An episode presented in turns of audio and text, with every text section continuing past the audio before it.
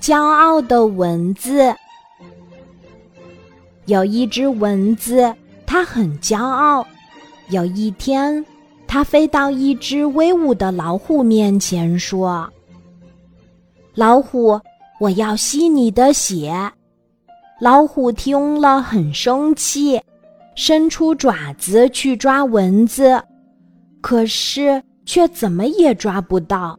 蚊子很得意，在老虎眼前飞来飞去，还很傲慢地对老虎说：“你连我这小小的蚊子都抓不住，还想当什么百兽之王？”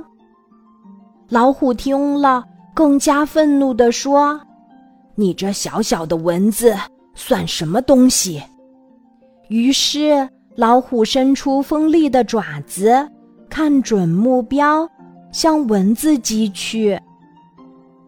这一次不但没有打到蚊子，反而打到了自己的脸，害得蚊子哈哈大笑。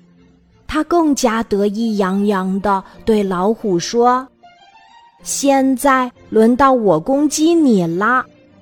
蚊子挺着尖尖的嘴向老虎刺去，这回。老虎的脸、鼻子和耳朵被蚊子狠狠地叮了几口，老虎无可奈何，只好逃跑。蚊子获得胜利，高兴地飞走了。这时，蚊子不小心飞进了蜘蛛网，它被蜘蛛网牢牢地挂住了。蚊子临死前懂得了骄兵必败。